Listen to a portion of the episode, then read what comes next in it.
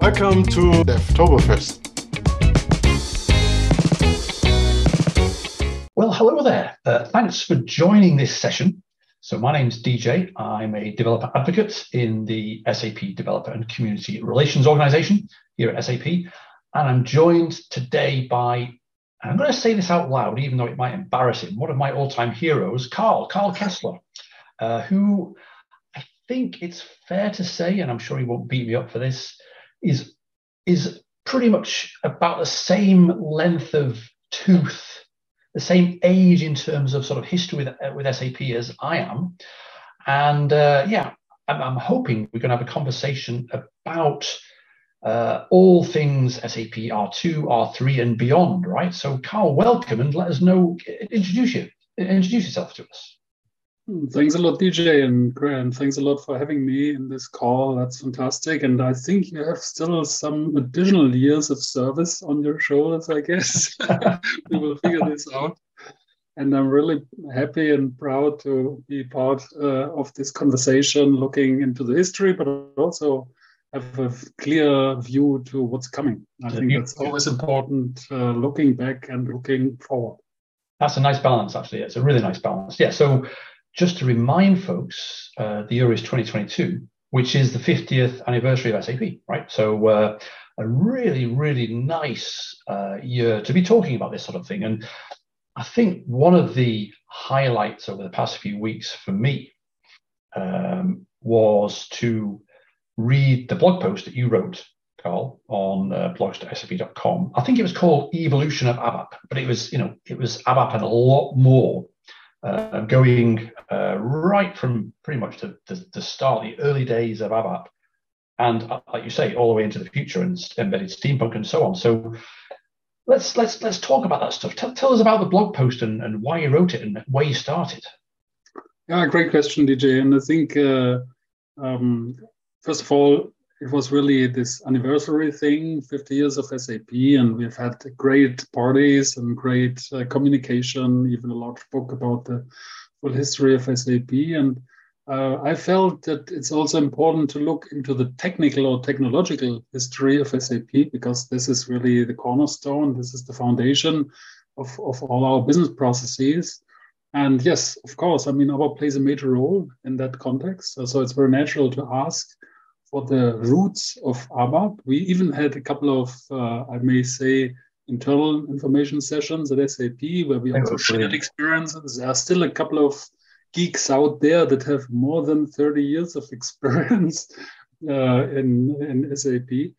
And um, well, um, uh, I, I found it always interesting to understand what is kind of the um, yeah, the, the running concept behind such an infrastructure. Um, there's a lot of phenomenons coming out there, and you see, for example, the syntax that's very prevalent.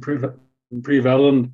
That means uh, the, the, syntax stays and mm-hmm. gets augmented. But what about the infrastructure? What about the the the yeah the, the, technological infrastructure that changed heavily, dramatically, and we are again at a, a, point in time where we now move to the cloud. Again, a tremendous transformation of the infrastructure. And the fun thing is always ABAP survived. Yeah, that means yeah. uh, it stayed yeah. there, and that is what what uh, drove me and where I thought it makes sense to share this this little insight and to invite also the others to share yeah. their insights like you. So yeah, I mean, the, the, the, the, blog post really struck home with me, and it was wonderful to read. And and I think you're right. I mean, you, you know, you mentioned um, you know the word cornerstone, and ABAP for me is a cornerstone as well. And uh, you know, it has survived and changed and grown over the over the decades. Um, and you know, in your blog post, you start with R2, which of course is the predecessor of the architecture that's that's prevalent now, right? The R3. And one of the really interesting things is that yeah, we look to the past from a historic perspective, you know, enjoying the you know what what used to be. We're going to look to the future as well, but also um, what knowing about the past really does for me, and maybe it'll help other people as well who maybe are not so much aware of uh, you know where things came from, is why things are the way they are today, right? You know, um, to understand well why is such and such a thing designed in this way? And why does that work that way? Why is this called, why does this have this name or this restriction or this convention? And um, you know, I, I, the conversations with with wonderful folks like you and you know other other folks, you know, other you know, great, may I dare I say, grey-haired folks in this community, you know, it always goes back to, you know, where where was the first time I wrote any ABAP, right? And and um, I remember, and again, your blog post really brought the memories home. I remember um, I, would left university, and I finished university. I'd been I'd studied Latin and Greek, right? So um, you know, I was all ready for ABAP, right? Another language. Um, but actually, when I joined um, uh, a customer, SAP customer, they were just installing SAP R2 4.1 on mainframe, running I, uh, IBM uh, MVS, and the uh, database system and the transaction monitor was IBM DB and DC, right? People may have heard of KICS as well, CICS, which is possibly maybe more well known than IBM uh, IMS DC, but it was essentially the same thing, right?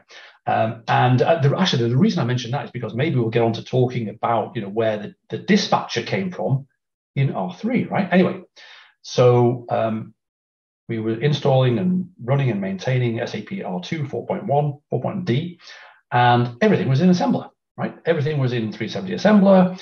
Uh, that's where I got my, you know, the SAP, the, the architecture uh, that SAP provided was actually, and I'm not just saying this, this is not rose tinted spectacles, but it was, it was a beautiful thing. It was so well thought out, love, love the abstract layers. And that's where I get my qmacro name from and everything. Anyway, the first ABAP I ever wrote was actually in some job control language because ABAP appeared on the scene for us as a customer. This was in the mid to late 80s as a report writing language, you know, as a 4GL, right? Um, you know, fourth generation language, a little bit sort of low code, no code, dare I say it, right? You know, well, Absolutely. That.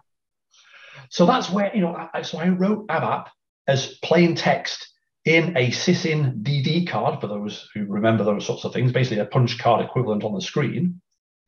And it was all about just, um, well, I'm going to say the word reading, but not explicitly actively reading, but passively reading segments from the database and sorting and summing and you know accumulating values and putting subtotals. And that was it. That's what that's what ABAP did when it first arrived on the scene. Is that your memory as well? Yeah, I mean, for me, it was a tightly a little bit later uh, when I joined in the early 90s at SAP. And uh, there, R2 was basically the production environment. That mm-hmm. means uh, R2 was the system our customers, like you, used. And um, R2 was our mail system, R2 was our service system, R2 yep. was our accounting system, everything was R2.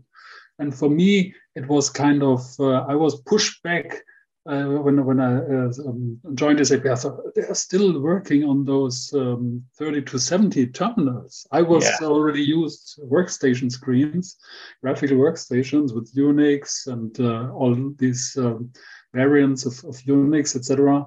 Unfortunately, there was, uh, I think it was a DEC Ultrix machine was still in the room. Wow. So I was relieved, kind of, okay, there's some place I could work for and um, and then I made a lot of comparison. Yeah, so I I saw the 3270 world with IBM, and I had a couple of courses uh, on on ABAP 4. And first of um, first of all, it was hard to to use the terminal, just the keyboard and no mouse and no pointer devices and, and no windows basically.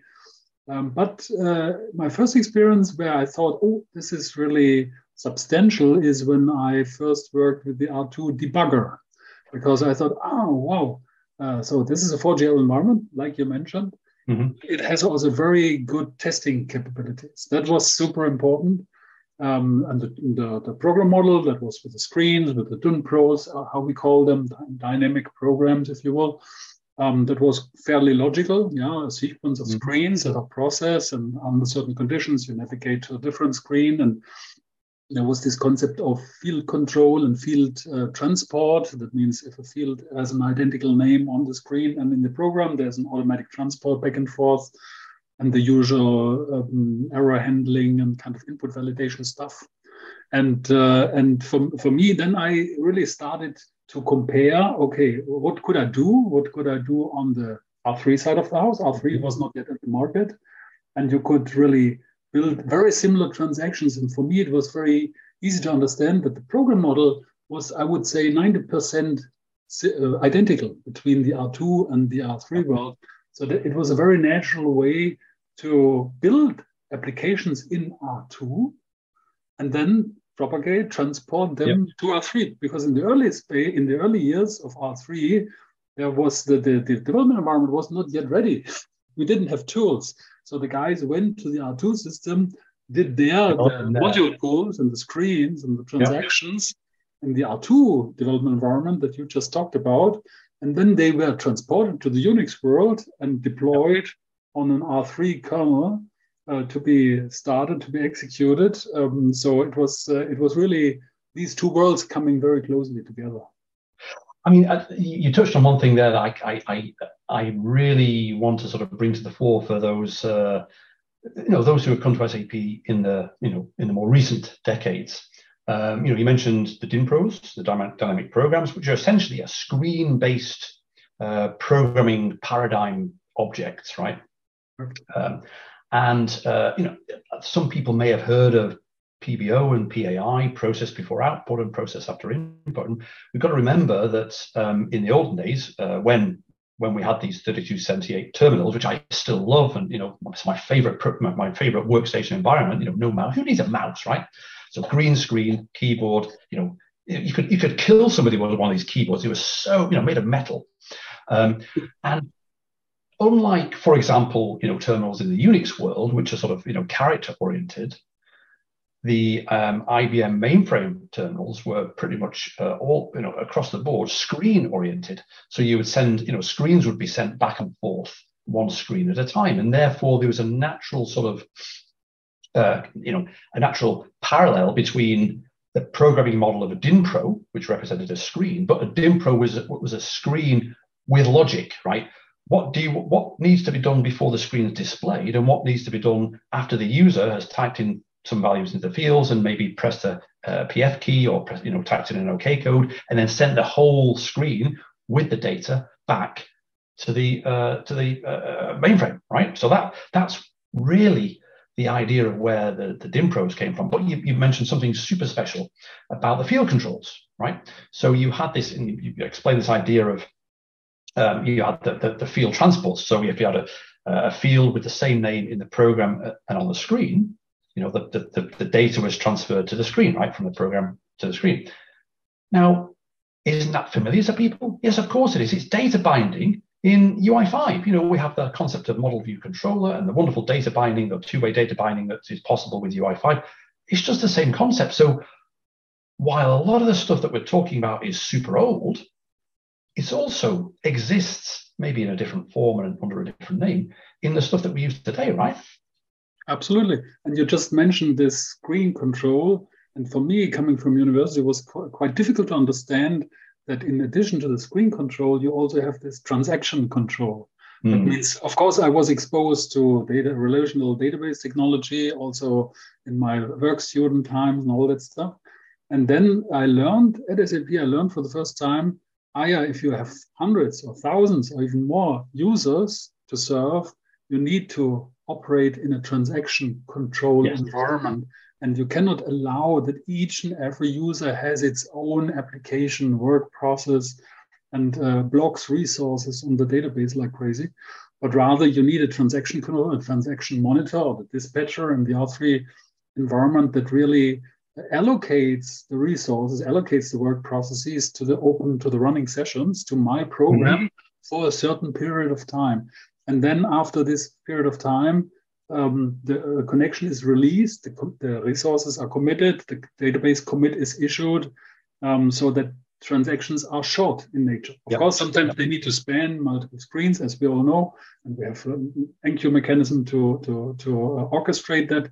But the essence is transactions are short and you yes. can only keep the transaction in a very short time frame. And for me, it's always interesting to see that now that we're also going into Kubernetes and these type of things that uh, impose a lot of challenges on our infrastructure.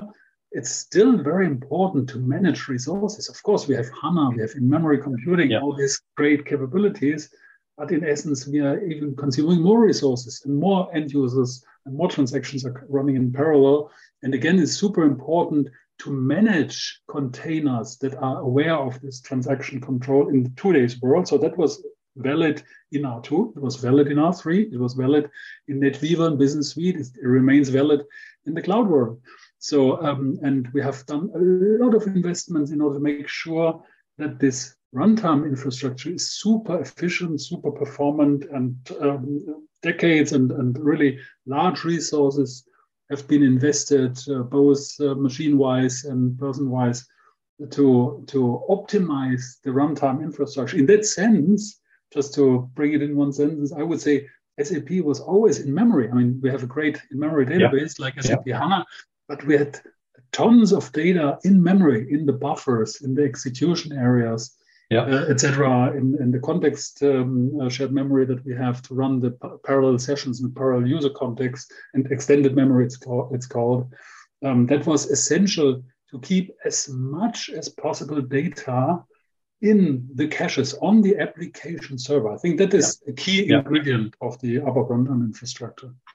Exactly, and and if you think back, really, I mean, SAP because of the nature of you know the software that they were selling and the way that the customers were wanting to use the software and the transactional nature, they were solving SAP was solving problems that you know other companies hadn't even got to yet you know because of the scale and because of the you know the, the, the spread of the you know what what r2 was as a platform and what r3 was as a platform. And again just to just to go back just to explain to the folks as well uh, what you were talking about there uh, about you know the um, the inability or the you know, wanting to avoid locking up work processes with individual users transactions. That was the dis you mentioned the dispatcher. If you you know if you've ever looked on you know, you know a running r3 system for example on a unix system or even you know even windows you'll see a program called disp plus work right? And and when an r3 system starts up you know, a disp plus work process is started at the Unix level, the operating system level, and it says, oh, on the first one, I'm, I'm going to be the dispatcher. And then it spawns a number of children, which are all the work processes that it then managed uh, manages. And that's that's really um, it was almost like you know not in a bad way, but it was like a backward step going from the mainframe architecture because we already had programs like CICS and IMSDC that did the task, did the role of of the uh, dispatcher. But just, uh, just talking of um, mainframes, I mean, uh, going back to what, I mentioned before about 4GLs and you know report writing, um, one of the fantastic again one of the really future facing ideas um, that you know I was exposed to as a as a assembler programmer in the R2 days, but also as an ABAP developer. It's like, oh, ABAP, what's this?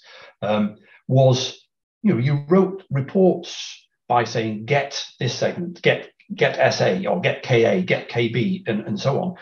But actually, what was happening in the background, you weren't actually causing those segments to be read. You were saying it was an event, it was an event-driven programming language. It's you were saying when a KA segment was surfaced, then do this. When a KB segment, know, the next level down segment was surfaced, do this, right? And this was this worked because actually what you were doing, you, you were just riding on the back of a horse, which was like a database read program, which ran in the background and, and spat up these different segments. It was absolutely amazing. But then about, you know, really, really came on in leaps and bounds. You mentioned you mentioned um, uh, hierarchical databases. Uh, sorry, you mentioned uh, relational databases, right? And I remember um, we ran I, um, uh, SAP R2 on IMS um, uh, DB and DC, and we had, of course, DL1. It was a hierarchical database. And when uh, DB2 came along, relational, we thought, what's this relational nonsense? That'll never take off, right? But of course, you know how wrong we were. Um, but I mean, ABAP, you know, grew from this simple but powerful and you know what everybody wanted report writing language you know uh, through all the sort of iterations, you know, tools started to be built, you know, ABAP tools were built with ABAP, you know, bootstrapping. Um, and then, of course, sort of in the in the late 90s, just before the turn of the 21st century, OO came along, right? That that that is about then, right? Yeah, that was, I mean, the, the, the advent of object orientation and ABAP objects, that was the official term that we used, or ABAP OO, uh, but the official, official brand is ABAP objects that was a major investment in many hmm. different aspects. I think first and foremost, I mean, it was a tremendous extension of the language. Yeah. And I think the designers have really done a, a, a, terrific job in combining the traditional 4GL that you mentioned with those object-oriented concepts, yeah. not bringing all of the, say, nitty-gritty details that C++, uh, etc., would would offer, um, but rather they. I think that the, the major design goal was really to adapt Java as an object-oriented standard, so to speak, and bring it in a natural way to ABAP, combining object orientation and 4GL programming, so that it yeah. was very easy from within a method to call to loop over an internal table or to use all the structuring capabilities that internal table offers also for the construction of objects, yeah, table of references, etc. And object orientation was, I mean, it, it was in the air, so to speak, because there was a, such a tremendous need to have sophisticated user interface. We had Microsoft Office coming along.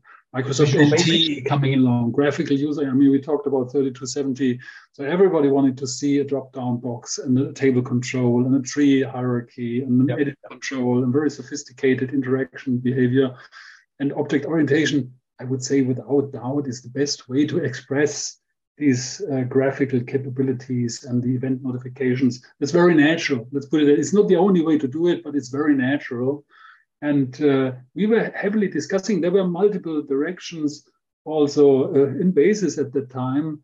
What is the right way to offer object orientation? Do we need it at all? yes, okay, that was sorted out. Uh, and then what kind of uh, level, um, what kind of standardization do we want to take? And what, what, are the tools? How do we interact with the graphical capabilities uh, in Windows, with the OCX controls?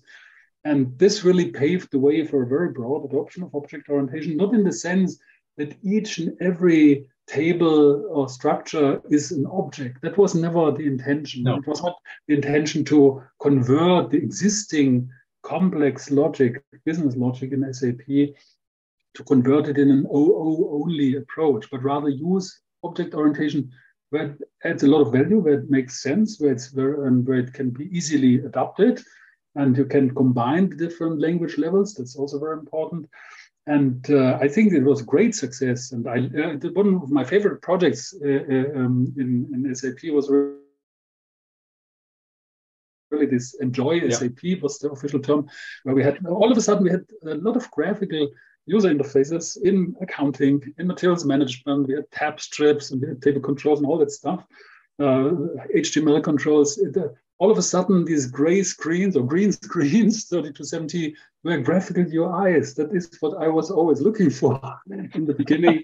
and object orientation was somehow the key to get to this. Well, I, I, think you're right, and I, I, think it's fair to say that you know I, think some people who know me know that I'm not the biggest fan of OO as a programming paradigm. However, I think you you hit the nail on the head in terms of you know the one of the major reasons uh, why OO came to the ABAP language is to, to enable the building of these richer graphical right. modular controls. And, and of course, you know, the, the, the, the beauty of OO in the, the modularity and the compartmentalization of code, you know, that was clearly obvious as, as a massive advantage suddenly to us ABAP programmers, you know, in, in R3, right? And I mean, even, I think it's even telling that, you know, most people's first experience of ABAP objects was actually, you know, SE, the transaction SE24, yes. which had, you know, the, the default view was a, a, graphical view of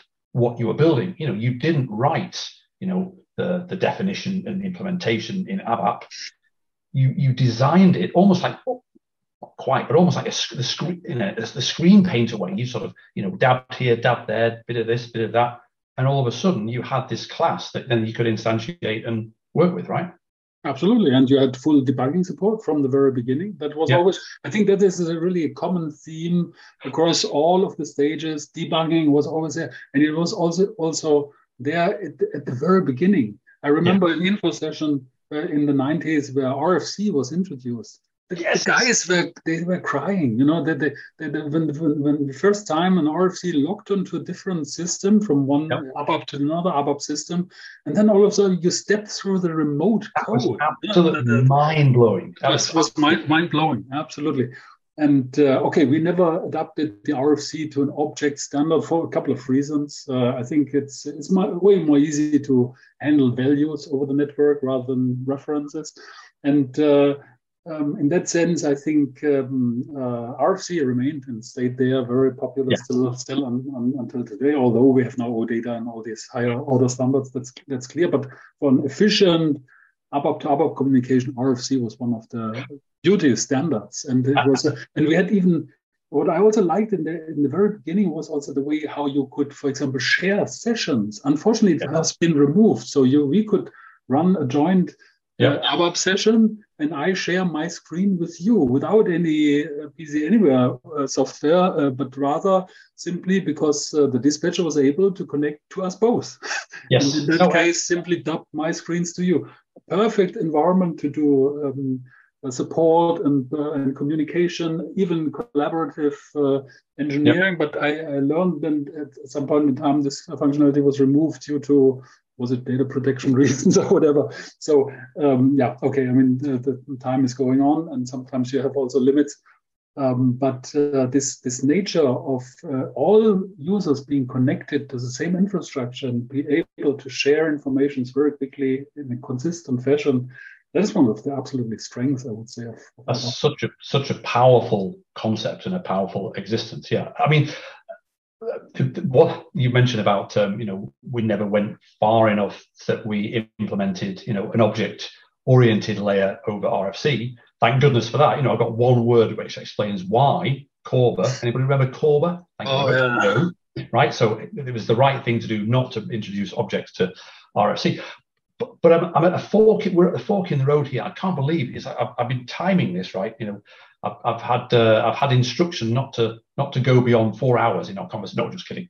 Um, but I just want to talk very briefly about RFC and the direction my brain is going there. But then I want to talk about ask you about the future um, uh, uh, with steampunk and, and, and, beyond. But talking about RFC, um, I remember in the good old days, um, you know, before uh, before any of the wonderful stuff that came along with SAP at Web you know, and I think a couple of years ago we had a great session with Bjorn and Thomas and co um, about you know how the internet transaction server was born and why you know what it did and why it was born. And, it was absolutely it was that was like um, one of the you know event horizons that happened in my history of SAP, but not as big as not as big as you know I might be a you know uh, treading on thin ice here, but not as big as the introduction of the Internet Communication Manager attached to the dispatcher. All of a sudden, we had basically an, an, an HTTPD, an Apache-like, you know, um, layered approach to uh, a web server built into the architecture with the Internet Communication Framework, you know, a layer of classes on top. Oh my goodness, you know, that was still to me the most amazing thing to happen to the ABAP environment, right? Anyway, we won't go in that direction. What I do want to do though is go in the direction of you know where we went from ABAP objects and beyond, maybe skipping through uh, you know the whole web DynPro concept, but ending up with where we are now with maybe you know a, from a philosophical point of view a very interesting reduced instruction set, a RISC style ABAP in the context of steampunk, right? Mm-hmm. Yeah, I think there's there's multiple uh, very important aspects to what you just said. Um, and let me just quickly go one step back to make the comparison between uh, now and then.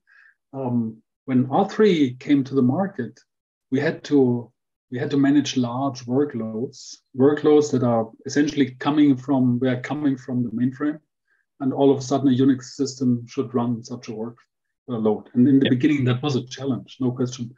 And uh, we built a lot of optimizations sometimes a little bit at the sake of the clarity. I would say we, we had very procedural program models, I would say. Mm-hmm. Um, very strong in processing logic. Yeah, uh, you mentioned the logical databases, nested selects, and all that stuff. Yeah, getting fields on the various levels. That is very process-oriented execution behavior, and which was highly optimized with with caching, with cursor, cursor and statement caching, what what what have you. And uh, but most of the program, let's be honest, most of the programs went the way like you have a large select so, a loop inside, you have another select. So in a sense, some of the programmers were also avoiding join operations. Join was yeah. possible through dictionary, but join was not so popular. Let's let's be honest. And um, uh, and in a sense, ABAP had always to mediate between the different database platforms. Mm-hmm. Then all of a sudden, we the SAP HANA arrived as uh, our new in-memory technology, column-based, column-oriented, uh, with very super large, uh, super um, fast uh, execution power. Yeah. And all of a sudden, we could afford, technically, we could afford uh, view processing in memory. So we join had not to be computed always on disk uh, in, a, in, a, relational database with, with very cost intensive um, optimizations, mm. but rather you could do the join in a very efficient way in memory. And this led to this, what we call view building or core data services. That means how about building up a hierarchy of SQL views, also inventing a complete, as you mentioned, a very tiny syntax first. Now it's quite complex again, but but a very uh, tiny, yeah, beautiful. Exactly, very uh, from from the design perspective, very smart syntax that uh, is a little bit apart from ABAP at first glance, but it's very properly integrated into the ABAP runtime environment, where you can express the logic of entities through associations with other entities, etc yeah. um, view entities, etc. That means you can build really a semantical data model. Now, a data model was always present in R2, even in RFM, in the in the first one, in R1, yeah. if you will. R2, R3, a data model was always present. I remember the load, the large uh, wall paintings, etc. Uh, from Aris, was it? The data model, yeah, exactly, the entity relationship model, but it was on paper. Yeah. And now, for the first time, with SAP, large ones, very large ones. And now, for the first time in SAP, it was in the system actively uh, visible in the system, yeah. navigatable in the system. You could start from an entity and through the associations navigate to all the related entities without writing a single line of code, ABAP code. And that was and uh, accompanied with, with good tools, uh, strong tools inside our Eclipse environment. And um, and I think that was, um, for me, it was an eye opener because it uh, showed, yes, functionally wise, R3 and Business Suite was great, but it was always difficult to look into the data model behind, or you had to have good ABAP skills to understand what's, what's happening. And now you had an additional layer to express how these relations are organized, what you can could navigate in the tooling environment, in the runtime environment. You could very easily navigate from one entity to the other, following those associations. You could you could add UI annotations, similar like the DynPro, if you will. That means on a separate layer, you could then attach um, the graphical layout um, uh, data or layout specification that drives the Fiori user interface. And for, for me, of us, this was really a, a big uh, innovation, making ABAP a very strong uh, innovation adopter. And let's be very honest, the last six, seven, eight years of ABAP has been a, has seen a tremendous amount of innovations to come across. Yes. Yeah, it's, it's really hard to follow. That means uh, a lot of new capabilities come on the language level, on the CDS level, in the infrastructure, and on the cloud capabilities, and now with Steampunk and embedded Steampunk. So, um, and I think that was really nurtured by this original idea to have uh, views and expressions, view expressions, really covering the data model, the underlying data model of a complete S4HANA system, and then certainly for you as a tool to build your own extension, etc. And I think that was, I, I would say, is one of the cornerstones in ABAP evolution that that we have now this flexibility and this freedom to express. And mm-hmm. um, that you can very easily traverse and navigate all of those structures and now we have enriched this with transactional capability with the RAP, uh, ABAP RESTful Application Programming Model, a lot more.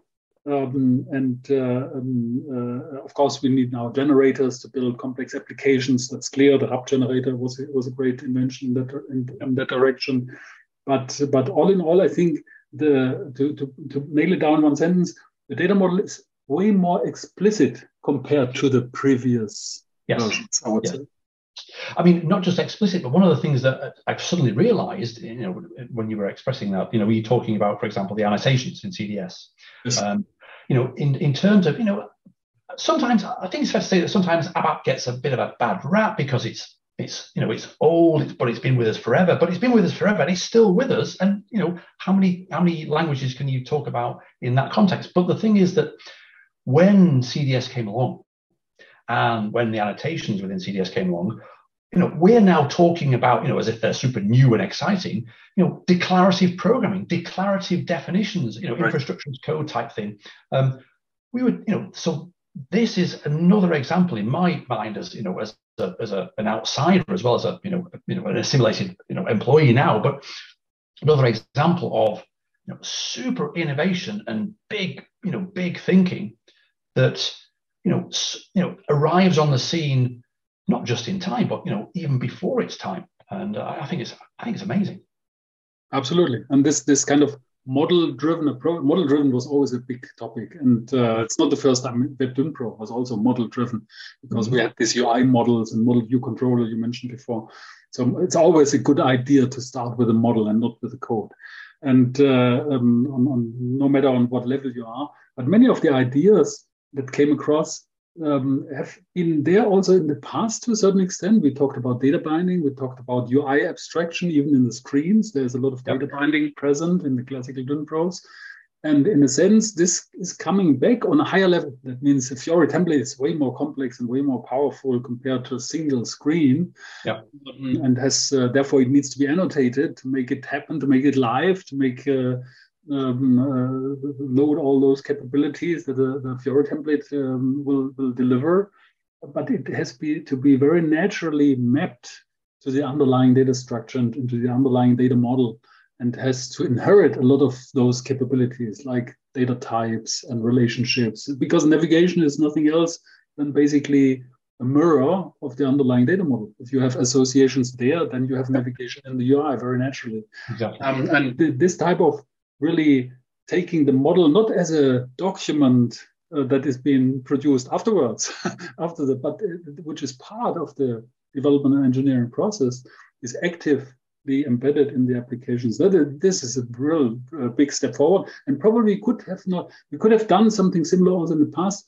but probably didn't have the comfort to to run this in an efficient fashion yeah, because mm. memory was was very expensive and we had, could only keep the very most uh, important data inside our caches.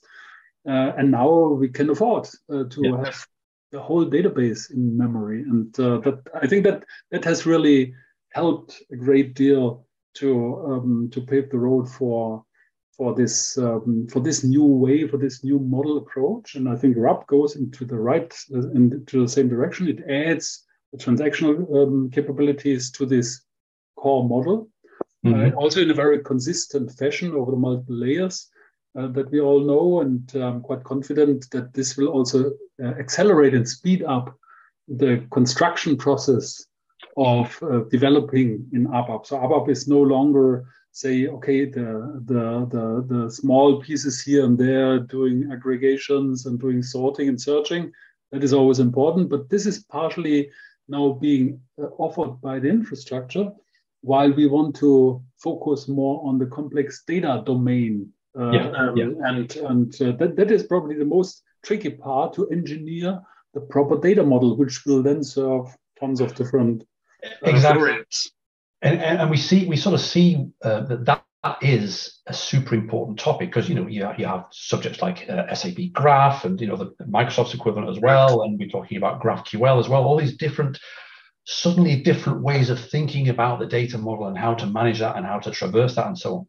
But um, I've got a little note from uh, our moderator here to say, you know, we haven't got a long left. So, but I, but I, I want to make sure that we um, don't finish uh, this session without talking about because I mentioned we both mentioned the word steampunk, but some of the viewers might not grok what that is. So to finish off, can you tell us a little bit about what steampunk is, uh, what forms it takes? You've mentioned RAP, which you know we know is uh, you and I know is a, is a critical part of you know what makes up uh, how why steampunk is so so important. Tell us a bit about steampunk and, and the future. Yeah, that's that's a great question, DJ. And I think um, we talked about RAP, so let's keep this aside. This is an essential part of, of Steampunk. Um, basically, Steampunk was the idea to bring the ABAP technology to business technology platform. So formal official name, SAP BTP ABAP environment. ABAP developers should be able to run their code in the cloud. Perfect. Yeah. And now for cloud, of course, um, you get a system provisioned easily and you can onboard users and you don't need to run the lifecycle process. So that's all being taken care by SAP. And you have a hyperscaler on which you can run your workloads. That, that's all relatively easy to understand. What is probably a little bit more difficult, especially for the classical ABAP developers, is you have you have to to use a little bit more discipline when doing yeah. development. And the, the traditional ABAP developer out there, even in R2, they could use whatever was part of the dictionary. They could call whatever function module was contained in function library. They could even modify code in R2 and in R3. Um, that was all possible. So you could you had the source code, you could change whatever you liked. Yeah? And of course, we know nobody's as naive that he will uh, do all of those changes. I know from many partners and customers that they say, yes, of course, we have selected a lot of tables. We never modified or manipulated uh, tables from SAP, but we have read data out of it. Agreed.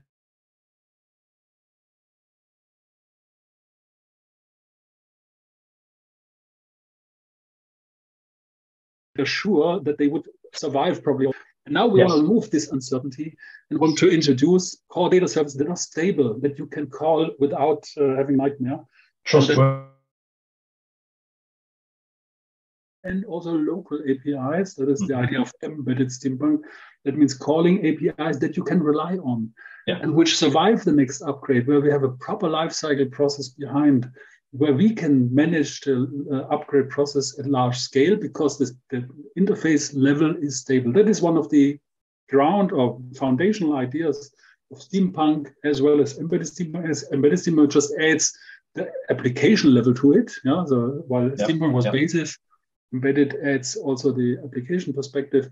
And um, so business objects can also be addressed through a local API, through RAP facades, how we call them. Um, but the essential promise is you get a set of entities, you get a set of core data services and APIs, function modules, classes, RAP facades, where you can build your extension on. And uh, we promise that this remains unchanged with the next quarterly version. Each quarterly yep. version, your application will survive. And remember all of the adaptation efforts that you had with SPDD and SPAU. I don't remember